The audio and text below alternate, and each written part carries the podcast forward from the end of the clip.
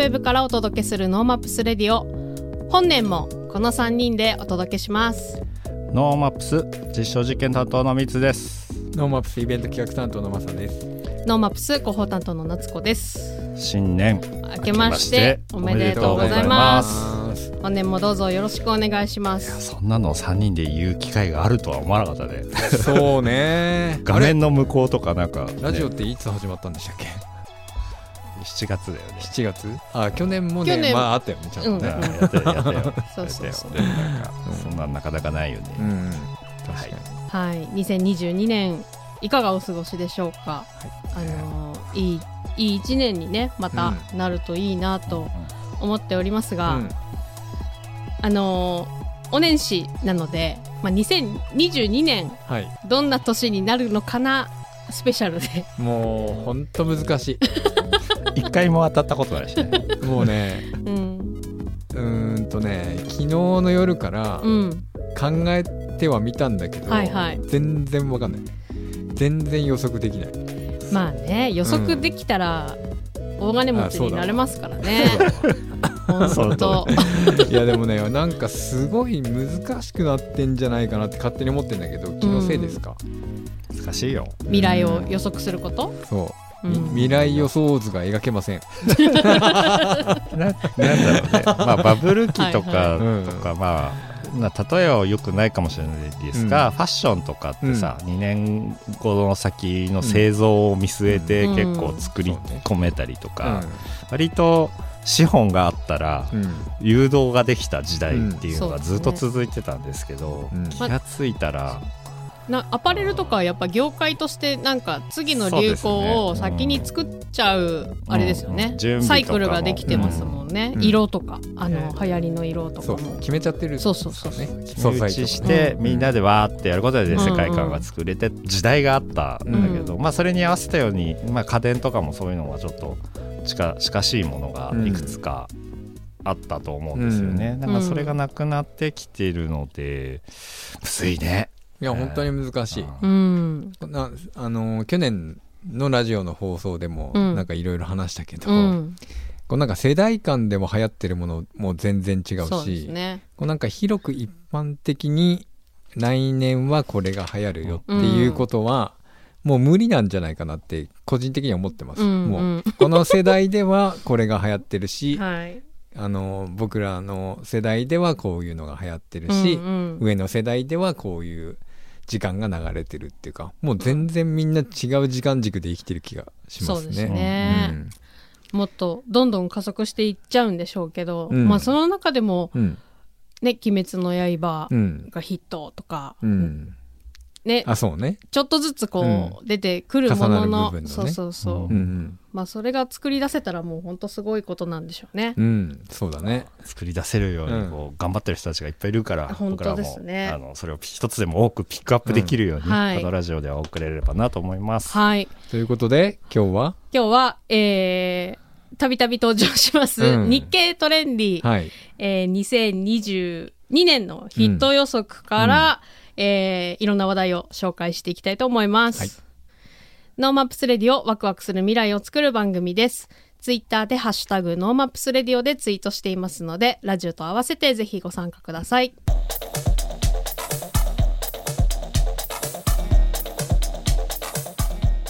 NoMaps Radio 2022年の最初の放送は、えーお世話になっております日経トレンディから、うん 勝手に、そうねお世話になっておりますが、えーヒット予測ランキングを紹介しつつあの私たちが気になる2022年のトピックスなんかをお話ししていければと思っております。はい。えー、とこの日経トレンディのヒット予測ランキングではですねこの選考基準が一応ありまして、うん。まあ、売れ行きと新規性と影響力というところを、あのー総合して、うんえー、とトップ30までですね。うん。決めているんですけども、はい。まあ、ひとまずトップ10ぐらいまで、じゃじゃっとご紹介してみましょうか。はい。はい、えー日経トレンディ2022年ヒット予測ランキング1位がマイルズアナポケット。2位が冷凍食品専門スーパー。3位が NFT トレカアート第4位が次世代自販機。第5位が軽量スマートグラス。第7位あ第6位ハードセルツァー、これ聞いてるだけだと分かんないですね多分ね。で第7位が BE:FIRST 第8位ちいかわ。第9位がパラレル。第10位がフェムテックギアというふうになっています。うん全く分かんないまあよね、もう全然わかんない。本当に全然わからない。1位のマイルズとかアナポケットっていうのうは、ん。いわゆる生活でもマイルが貯まるよっていう要はなんだろうな。そうですね。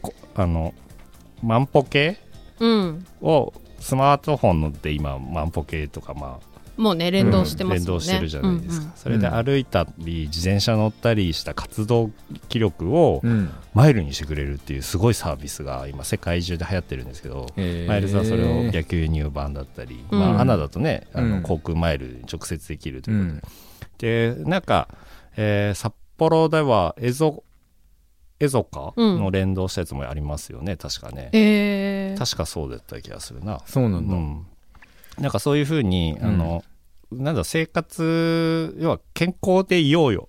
長く健康にいることによって、うん。もっとお得なことがあるよみたいなものが今実は結構流行ってきてて、うん。うん。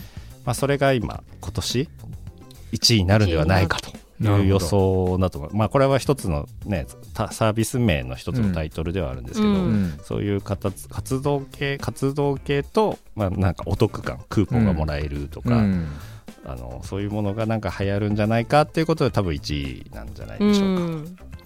それは？誰得？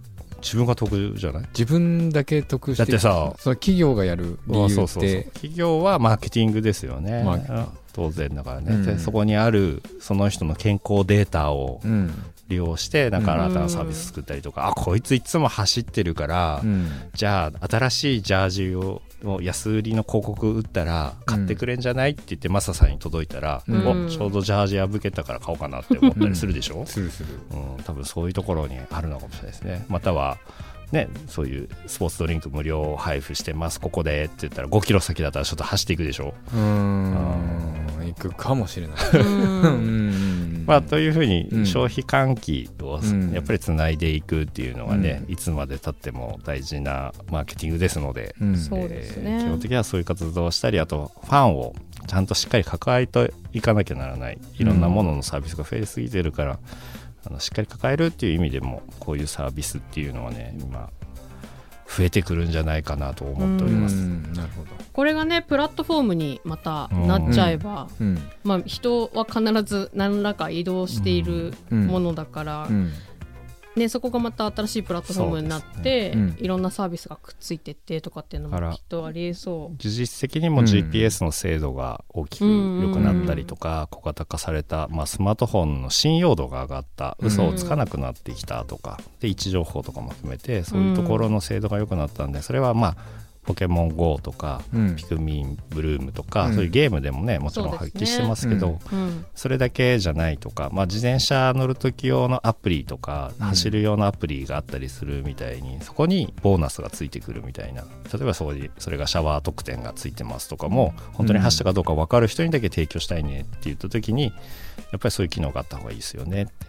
あとフそれをァミマと、あの連動もしていて、うん。えっと、ファミマで、えっと、コーヒーとそのポイントを交換できるとかになると、まあ、ファミリーマートとしては、あの来店同期になるとかね、そういうことなんでしょうね。マイルズはそれらいろんなサービスを集合的にやっていく、う。ん。で多分こういうサービスがそれこそプラットフォームになりたいのでみんな LINE とかそういうものがどんどん入れてくると思います、うんいっぱい個人情報というか個人行動とか活動とかがどんどんデータ化されてくるっていうことが、まあいいか悪いかが来年ぐらいにまた、うん。話される課題になりそうな気がしますけど、ん。まあでも人間として健康でいましょうもっと歩きましょうとか、うんうん。もっと運動して要は医療費を下げようっていうのがやっぱりうん国の政策でもあるのでもっともっとここが注目されるっていう意図なんじゃないかなと思って日経を日経トレンディを見ました、はい。他は気になるものは？えー、と私はですねこの2位の、えーうん。冷凍食品専門スーパー、うんうんですね、えー、と福島県を中心に食品スーパーを70店舗展開していうんうんうんるリオンドールコーポレーションが2021年5月末に福島県でオープンした新業態がこの冷凍食品専門店になっているんですけども、まあ、冷凍食品しか売ってないよと。うん。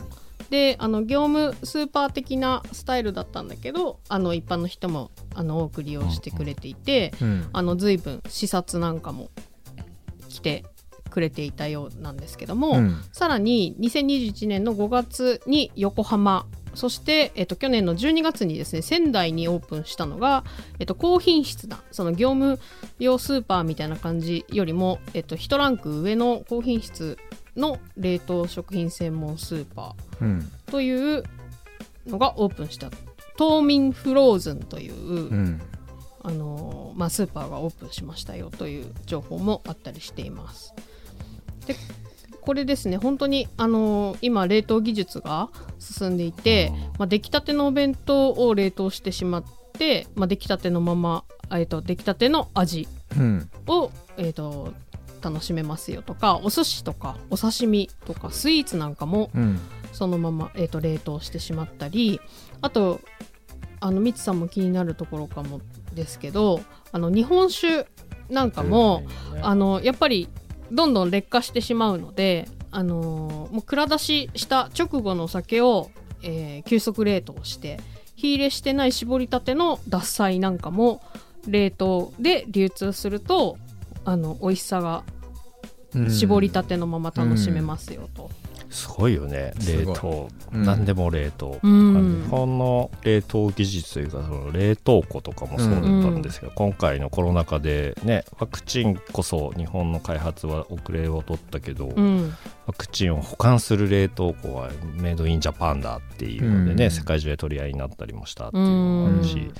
あとはそのしょもともとその事業用そうん。のしょ、お店用のその生鮮食品ってやっぱ、うん。まあ大型な分しっかり冷凍されていて、うん。でも使う瞬間にちゃんと美味しく食べられるようにずっと研究開発されてきてるから、いうん。や本当うまいですよ。これが家庭でも使えるようになるって確かにうん。フードロスの観点からもね確かにいいですよね。そうですね、うん。やっぱり冷蔵庫の中でうん。腐らせちゃったとかそうね。ね。かびちゃったとかねねうん。いうことをあのなくすという意味では、うん。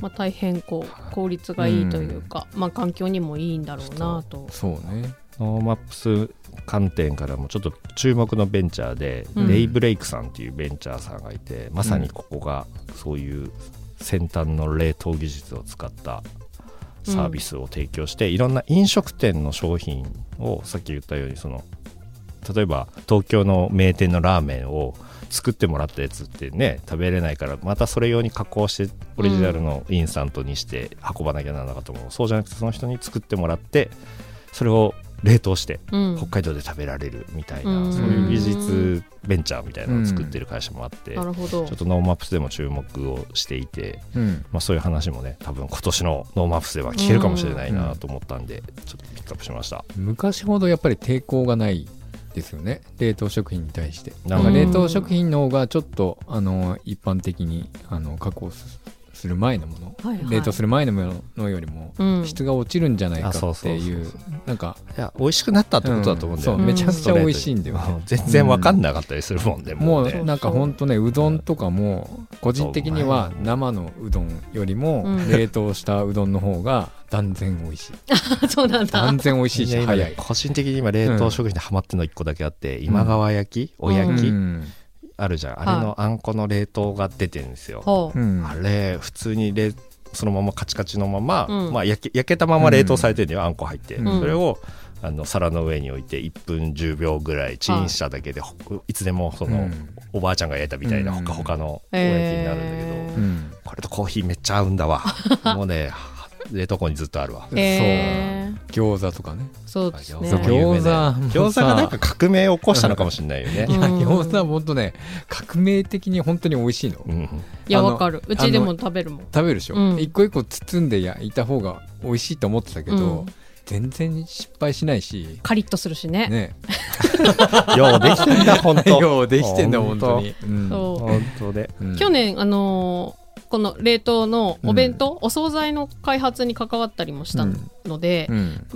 それでその急速冷凍 3D 冷凍っていう技術使って、あの出してるんですけど、うん。本当にあの冷凍冷凍から解凍した後も綺麗だし、うん。あのー美味しいし本当にびっくりしたんですよね、去年ね、うん。だからここの部分はねまたどっかでチェックしていきたいなと。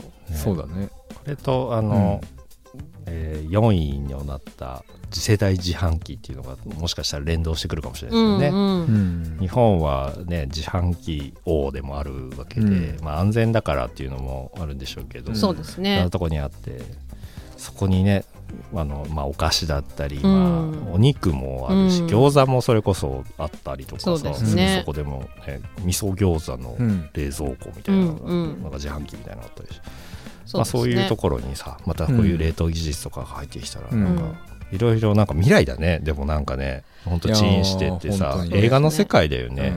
この4位になってた次世代自販機も、うん。まあ、やっぱりその開業しちゃうぐらいのこう、うん。い新型の飲飲食店のスタイルとしてうん。注目をされていて、うん。あのーまあ、ラーメン屋さん20ラーメン屋さんが24時間いろんな場所で美味しく食べてもらえるようにということで妖怪エクスプレスという、うん。あのー自販機うんを作っていたりだとかあとはあのーコーヒーもうんうん。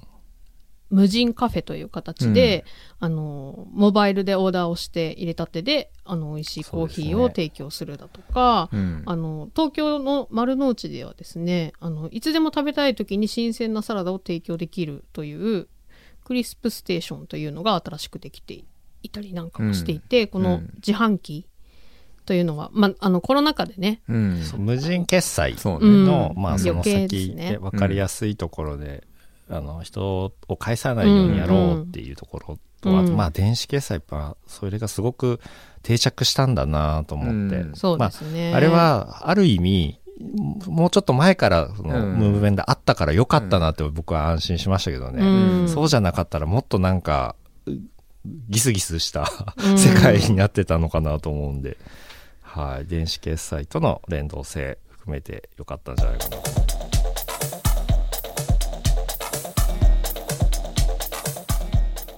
めちゃくちゃあのレジ？うん、の決済の仕組み新しくなりましたよね。そう。確かに 去年ね。そう。うん。なんか見るなんか毎回変わってない？そう見る見るうちに。そう。なんかあのまあ自分でやるのもそうだけどやってくれた後に、はいこちらでお会計してくださいとか、ね、ううんんうん、ああれ？とかっつって、うん。あるある。コンビニもスーパーもなんか、そう自分でボタンをを押してなんかしてくださいとか、うん。お金はここから入れてくださいとかになってさ、あれ？いる？みたいな、うん。なんか面白いですよそうですね。ね。でも。そっかユニクロもうん。そうだし、あそうユニクロすごいよね。まあそれで言うと、ホーマック早かったですよね。無人そうなんだ、うん。無人の自分でバーコードピッピッってやって、なんか多分まだそのハイブリッドでうんテストをしてんだと思ううん完全無人コーナーもあるんだけどやっぱりこういろんな問題とか弊害もあると思う。ので、人を結構呼ぶ。そうそうそう、うん。なんかねそのまま持ってかれちゃう可能性もあるわけだから、ちゃんとうなんかコープさんだとこうちゃんとやってじゃあ1に1でお会計してそうですね。でも多分それで作業効率が2倍になってるとね、うん速度が速くなってるとか、でその一方でそのコンビニチェーンみたいにさ、うん。ななんか決済を自分で選んでください。え現金って自分で入れてくださいみたいなさ、うん。うんででもそれって行列できてて大変だなとかさ。ああそうですね。うん。うん。なんかすごい難しいところに今あるんで、うん。これからまたさらに革命が起きるんじゃないですか。いやでもこれはそうですね。本当にいいことだなと思って、うん。誰も流行ったとは言ってないけど、うん。あの実際にめちゃくちゃ変わった。ランキング1位だよねこれね。絶対1位うんまあ当たり前になった。んそれができるようになると本当に無人になると、うん。やっぱり人は、まあ、もちろんコミュニケーションの人は必要だけど、うん。そのレジ店員レジ店員っていう職業が新しく変わる必要があるってことうそうですね、ん。うん。確かに。面白い、うんいいと思います、はい。そして第10位にはですね、えー、とフェムテックギアというのがランクインしておりまして、まあ、5兆円、ね。うん。はい、5兆円市場と言われていますので、うん。まあ、これからもまた、えー、と拡大していくんだろうと思いますが、まあ、ノンバップスでもね、うん。あのフェムテックうん取り上げたりですね、あのフェルマータの中村さんにもラジオに来ていただいたりなんかもしていますので、まあ、その中でもやっぱりその生理用ショーツうん。がフェムテックの代表格になってたけど、まあ、それをあの変えていきたいっていうまた広,、うん。広げていきたいっていうのもおっしゃっていたので、まあ、このフェムテックにも今年も注目していきたいなというふうに思いますね。他大丈夫ですか？気になるところないですか？まあ、ハードセルツァーの説明だけしといていい？6位の。いいですよ。はい何のこっちゃでね急に来てね、うん全然わかんないですね。ハードセルまずん。3年ぐらい前から流行ってるんですけど、うん。ハードセルツァーって微アルコール飲料ですね、うん。うん。アルコールが、まあ、1%未満って一応言われているんですけど、ううんん。あの本当にちょっとだけのアルコールの、まあ、今ビールとか、うん。すごく今ムーブメントというか売れてるんですよ。うん要は0.5%とか、まあ、1%まあ物によっては3%以下のもなんかハードセルツァーって言ってたりするんですけど、うん。まあ、ビールだったり、あまあ、ハイボールだったり、はいはいはい。サワーだったりのの、うん。まあ、日本だとノンアルコールって言うじゃないですか、はい。で日本はノンアルコールを作れたんですよ。簡単に言うと。アルコールゼロパーを出してるのって日本だけだったんですよ。あれをノンアルコール飲料として、まあ、別物だよってからだいぶ美味しくなったじゃないですか、うんうんそうですね。うん。すごい技術進んだなとは思うんですけど、うん。海外ではこのハードセルツァーっていうのが当たり前にあって、うんアルコールが少ない、うんあのそういうものが出てたんですけど、はいはい。うん突然なんかね日本にもなんかハードセルツァーって名前がいきなり流行り始めて、ううん。んまあ、同時に今去年のその夏ぐらいからビアルコール飲料を各、えービールメーカーさんが出してます、うん。でこれ飲んでいただくと分かるんですけど、美味しいです。あ美味しいんだ。これは普通にビールだなって思えるぐらい美味しいです、で日本の法律上うん。えーこれ正確に伝えなきゃならないので難しいんですが1%未満のものってアルコール表記はするもののうん特に制限薬がない。要はお菓子と同じ。あのアルコール入ったお菓子と同じ扱いには一応なるんですよ、ジャンル的うん。にただメーカーとしてはうん。アルコール飲料として売らなきゃならないんですよ。うん。つまり飲酒運転もダメだしうん。二十歳以下の、うん。えーうん。の飲用もいただけないという書き方はしています。うん。ただ法的には酔わない範囲うん。のそのお菓子とかで使われる量と変わらないよね。なんですけど製造上はちゃんと正規に表記しているっていうのがちょっと日本で流行らない理由になっています。なるほど。はい、海外はねそれをガンガン飲んでうんあのなんかバーとかで一緒に飲むとかっていうスタイルが割と当たり前で、ハードセルツァー流行るから作れよってよくずっと言われてたんですけど、うん。まあ、日本の法律にの載せて、まあ、日本の、うんまあ、販売できる表表示とかそういうのに合わせちゃうとなんか一概にもできないし、うん。かといってそのルールを変えて OK だよとは言えないと思うんですよね,、うんね。絶対何か起きる可能性があるものをうん。メーカーが作れないので、うんだからちょっとすごく微妙なうん。ただ、うん。ノンアルでも難しいですよね。日本にはノンアルがあるので、うん。居酒屋でね なんかのうん。車だから乗れ飲めないとかがほとんどだと思うので、うん。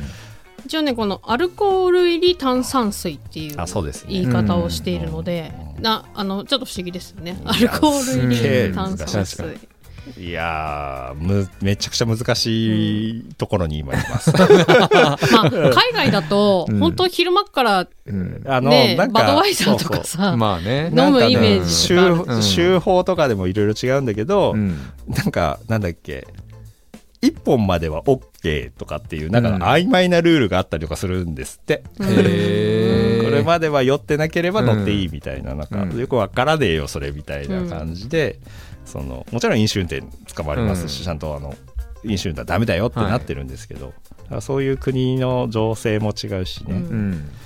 いやそれを大量に飲んで酔っ払わないっていうのは絶対言えないしさ、うん。あのウイスキーボンボンチョコレート菓子とかもそうじゃないですか、うん。絶対書いてあるじゃないですか。なのであの一概に言えないすっげえ難しいところなんですけど、うん。アルコール弱い方とか、うん。これは選択肢がめちゃくちゃ増えたんで、ぜひ飲んでみてほしいです、あとあのなんでどうしてもねちょこっとだけ昼間飲みたい時とかに飲んでみてください。ああなるほどね。全然いいと思います、うん以上ハードセルツァー情報でした。もうめちゃくちゃ進めたいけど進められないっていう。いやでも確かに難しそうですね、うん。それは酒じゃないのか？って問われると。そうですね。うん。でも違選うんだけど。択肢は増えてると思うので、うん。だからアルコールがちょっとまだそんなに強いのは苦手なんだよねっていう方が、でもあのゼロのそのノンアルコールって別に美味しくないじゃない正直。やっぱりそのうん。分かってるスッキリ感がないので。でこれをこれは苦手っていうか美味しくなかったって思う人はちょっと、うん。ちょっとだけ 0. 何パーセント入ったものうん。をちょっと頼んでみてるといいと思います。はい。まあその他、はい。あのー全部は言いませんが、まあ、30位まで出てるんですけども、はい、まあ、例えばキャンプ場のサブスクサービスが出るんじゃないかとかどうだい？キャンプ場サブスク。出るんじゃない？定期的に払って払うかな。サブスクまではいや安いんだよ。今はすごい安いんだよねキャンプ場まだね、そうそうそう、うん。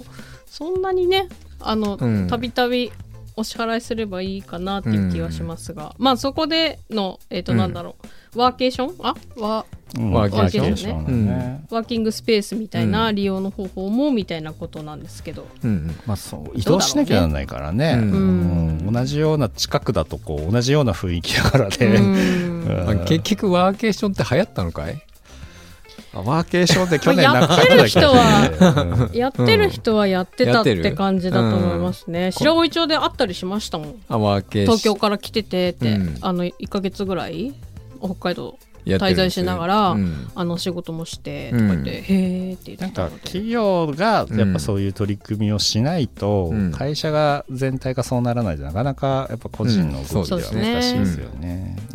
まあ、あとは、えっと、メタバース旅行、うん。まあ、メタバースという言葉は2022年もたくさん聞くことになるんだろうなって、うん。うんメタですね。そうですね。メタバースね。もうなんか同じ意味の別の言葉いっぱい作るの本当やめてほしい。いや本当本さ当にやめてほしい、まあ、いろいろ変わってきてるんですよ、ブロックチェーンがあって、ん。その技術が開始されて NFT になってとかって、この空前の NFT ブームになってきたりとか、まあ、その VR の発想から技術やって 3D ア,、アバターになったのが今度メタ、うん。メタに変わっていくみたいなね、うん。うん。まあでもやっぱりちょっとずつこううん変わってきていることも体験できるって結構いいことですよ。やっぱそういうことなのかな、アップデートされてるのを体験するっていうのはなかなかないことなんで、与えられるわけじゃないから、だからもしかしたら来年のね、まあ、今年でもいいと思うんですけど、うん。その VR ってノーマフスずっと VR 追っかけてきててさ、うん。昔は本当にでっかいパソコン背中に背負ってさ、うん。体験したのが今はもうゴーグルだけだけどさ、ね。ももしかしたらねもうまあレイバンとかが出し始めてるから、うん。そうですね。サングラスサイズだけでもう楽しめるもの。ううん。んそろそろアップルも出すんじゃないかっていう噂になってるからそれが見られるかもしれないって、ね、VRAR 関連も多分うん。2022年は本当いろんな商品が出るんだろうなと、まあうん5位にね、うん。軽量スマートグラスっていうのが入ってますけど、楽しみだ。はい楽しみだなと。だからどれを追いかけて、うんどれから始めようかみたいな悩うんむだろうなって思いますね。まあでも今のうちからやっぱりいろいろ経験しとかないとそのアップデートとか進化とか体験できないと思うんですよ、うん。iPhone とかもうん。もうなんかアップデートされるごとによって良くなってるよって僕が去年のベストガジェットにしてましたけど、どうですか？ガジェット変えてみて。13 Pro Max に変えた方は。いやもうめちゃくちゃすごいですね。絶対このね機能の20%ぐらいであの終わっちゃうんじゃないかなと思いますうん。ね使用だからまさにアップグレードを体験してるわけじゃない、自分が使ってたもので、別にそんな困ってることはまあバッテリーぐらいだけどだったんだけどやっぱり違うでしょ？もう全然違うし、うん。まああのドア玉のデータの移行がこんなに楽になったのかっていうところ。あれそれもレジみたいな感じだよね。いやもうアップデートされいてつの間にこんなことになってえるの何？横に置くだけみたいな。でしょ？横に置くだけで同じデータあの違う携帯に入るんだ。そうですね。いやマジ冗談じゃねえぞっていうぐらい楽だった。だからやっぱりね、昔のことも当然知ってるからその便利さとか有意義さが分かるので、ね、今の人はそれしか知らないから、ねまあ、それはそれでもちろんいいんだろうけど、うん。ん。これからはちゃんとそのアップグレードアップデートしていく様子も、まあ、 NoMaps を通して送りたいなってずっと思っております。はい。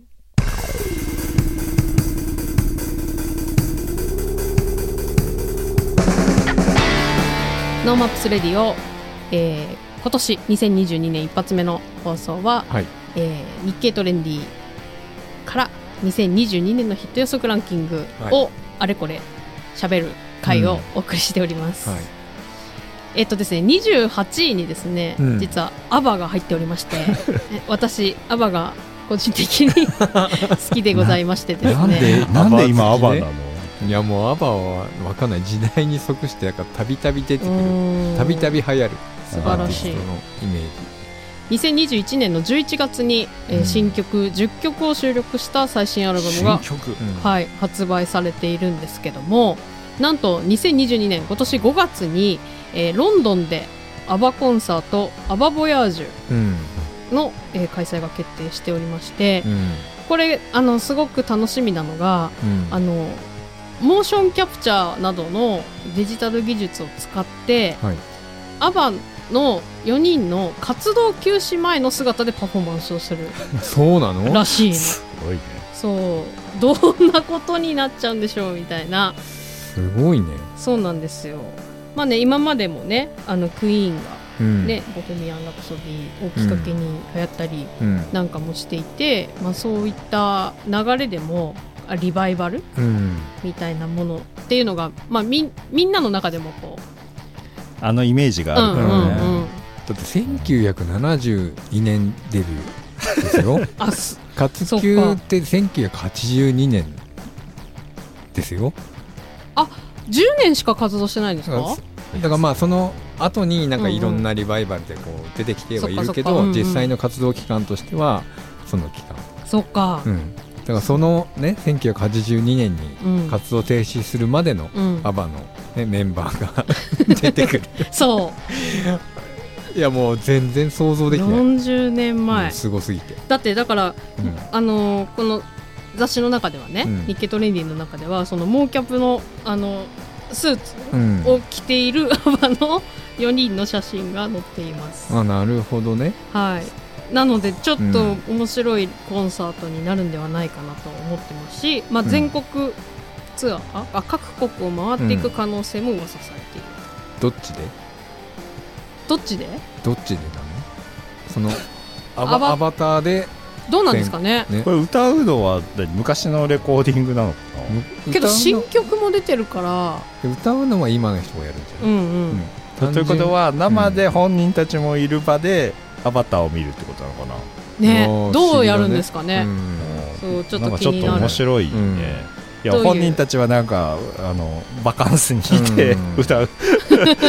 歌わないのかもしれないからさ、うん。どうなんだろうね。でも新しいエンタメの表現はいはい。そうそうその、ねそこにうん。突っ込んだね、ううん。はなのでちょっと楽しみだなと思っております。まあ、実際のところ本人は来なくてもうん、ね全然そのアバターの状態を見るライブを全ワールドツアーとしてやることは多分全然できるよね、うんじゃあ、うんうんそうなんすごい思ね。あダンスクイーンとかやるのかって。な いやーすごい楽しみ。すごい楽しみですすごいね。ねうん。まあ音楽系のねニュースもうん。いろいろこう2022年出てくると思いますが、マサさん的にはこうチェックしているものはあります？僕ねなんか昨日今日の収録のためにね、うん。どんなものが音楽業界流行るのかなっていうのを調べてみたんですよ。だけどうん。全然わかんなかった。であのじ見つけたのが、うん。これ見つけたっていうかもうねみんなもう知ってるかもしれないんですけど、まあ、ビームスが主催する音楽フェスティバル、はい。うんうんビームスミュージックフェスティバル 2022B フェスっていうのをゼップ札幌で全国ツアーとして開催するんですよね。ほうほでなんかこれまでってそういう音楽フェス自体は、うん。いろんなまあ各地のね全国各地のプロモーターが主催して、うん。実施されるものがほとんどであったと思うんですけど、これを、あのーアパレルブランドが主催となって全国的に展開すると。で実際に今もうあのー開催すること自体は発表してるんですけど、はい。なんと発表してるのは各地で売るツアーグッズというかそうですね。オ T リジシャツ？ナルの T シャツだけ発表されてるんですよね、う んすごい。だからなんかミュージシャンが出てくるんじゃなくて先にこういうねはいはい。自分のブランドで出すものが先に出てきて、まあ、これからアーティストの方は発表になってくるのかな。ももしかしたら年末年始ぐらいにも発表になってるかもしれませんけどはい。現時点ではそういう状態になってると、はあ、ああ札幌のデザインはリー泉田さんだ、うん。そうなんですよ、なるほど、うん。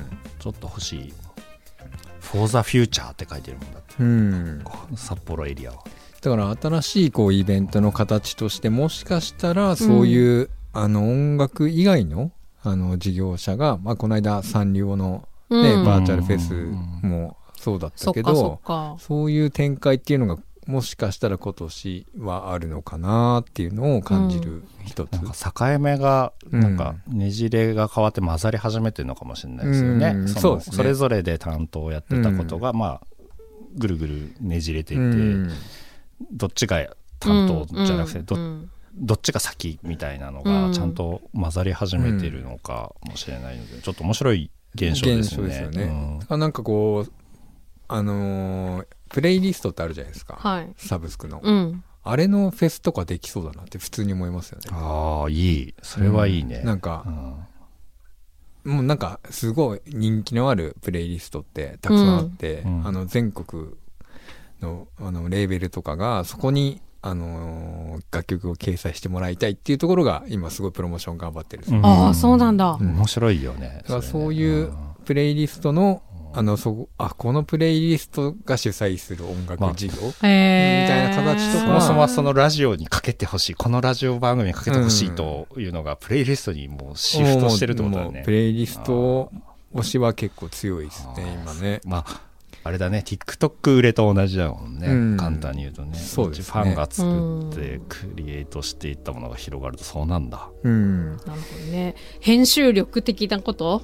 だから、こうん。だから僕は本当に常々ねノースウェーブのディレクターの皆さんに言ってるんですけど、うん。みんな各ディレクターがプレイリストを作ったらいいと思うんですよ、でそれを成長させてって最終的にこうなんかイベントに持ってったりとかあのノースウェーブのプレイリストに入れの。といてっていうのはマジいいっすよね。確かに NoMaps ディレクターのうん。プレイリスト聞きたいかもですねでなんかそういうイベントとかこう。うーんってか 俺途中まではね、うん。あの、う200曲ぐらいまではねあそっかそっか。アーカイブは取ってあるんだけど。ね、そう聞きたいかも確かに。やっぱなんか週に1回そういうようにこう 更新されてるされてっていうのは大事だよね。そう。ラジオってもう日々こあの、うん。絶対に楽曲更新してるじゃないですか、うんうん。その番組でかかる曲っていうのがまあ3時間の番組だったら何曲って大体決まってて、うん。それがこう毎日入れ替えられる作業をうん。実際もうやってるわけだから、それをなんか別の形でこう見せていくようにして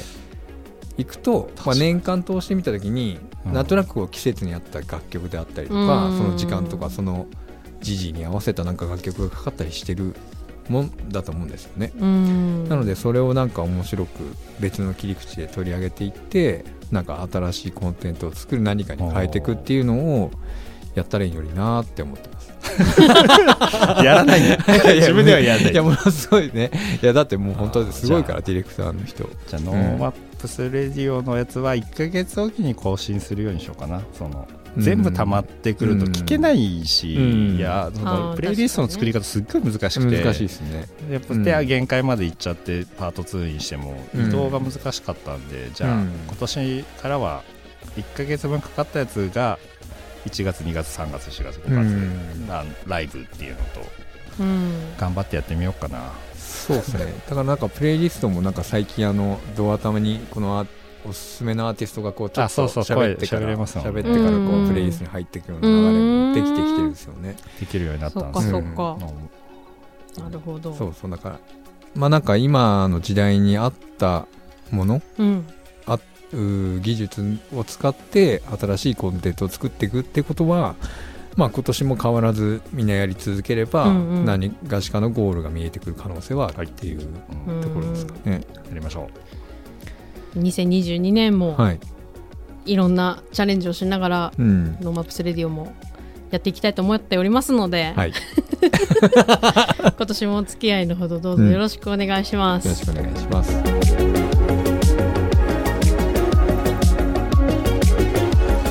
NoMaps Radio 本日は2022年最初の放送ということで、えー2022年の、え1年間を予測するうん。トークをお送りしてまいりました。できたかい？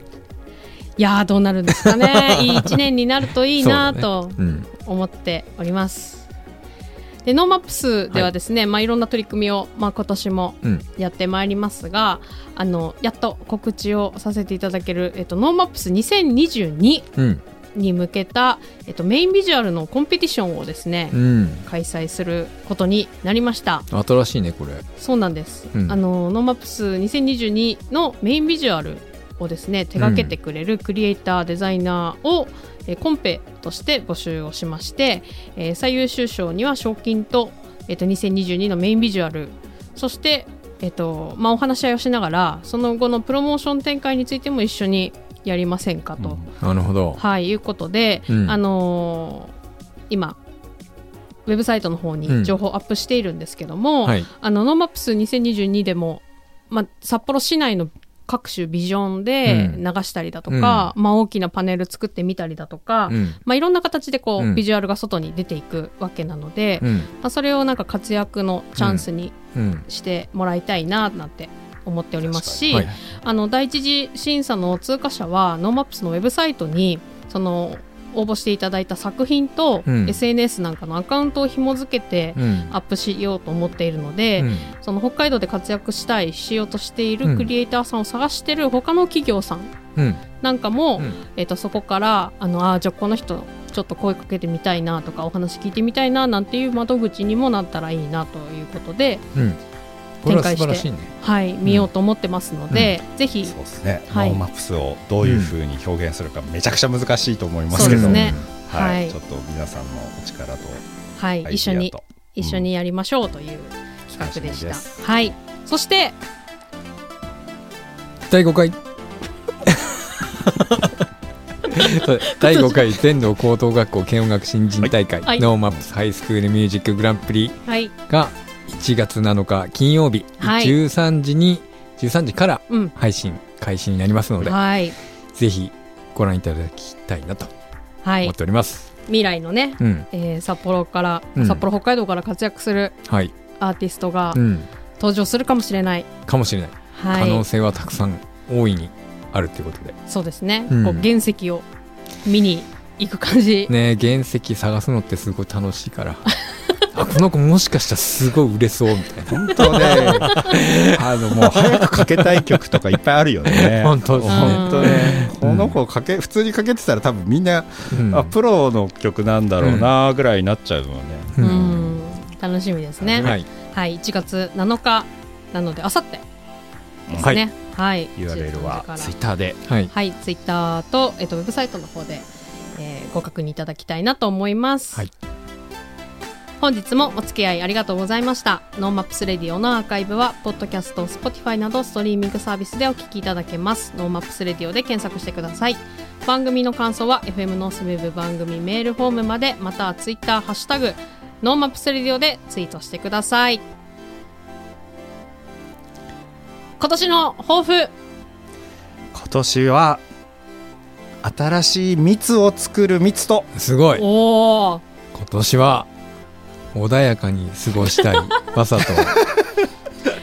今年はノーマップスレディオの生放送をやりたい。夏子でお送りしました。みんな嫌な顔してる。すごいすごい大変だっていう今顔して年もたよよろしくお願いします。今年もよろしくお願いします。また来週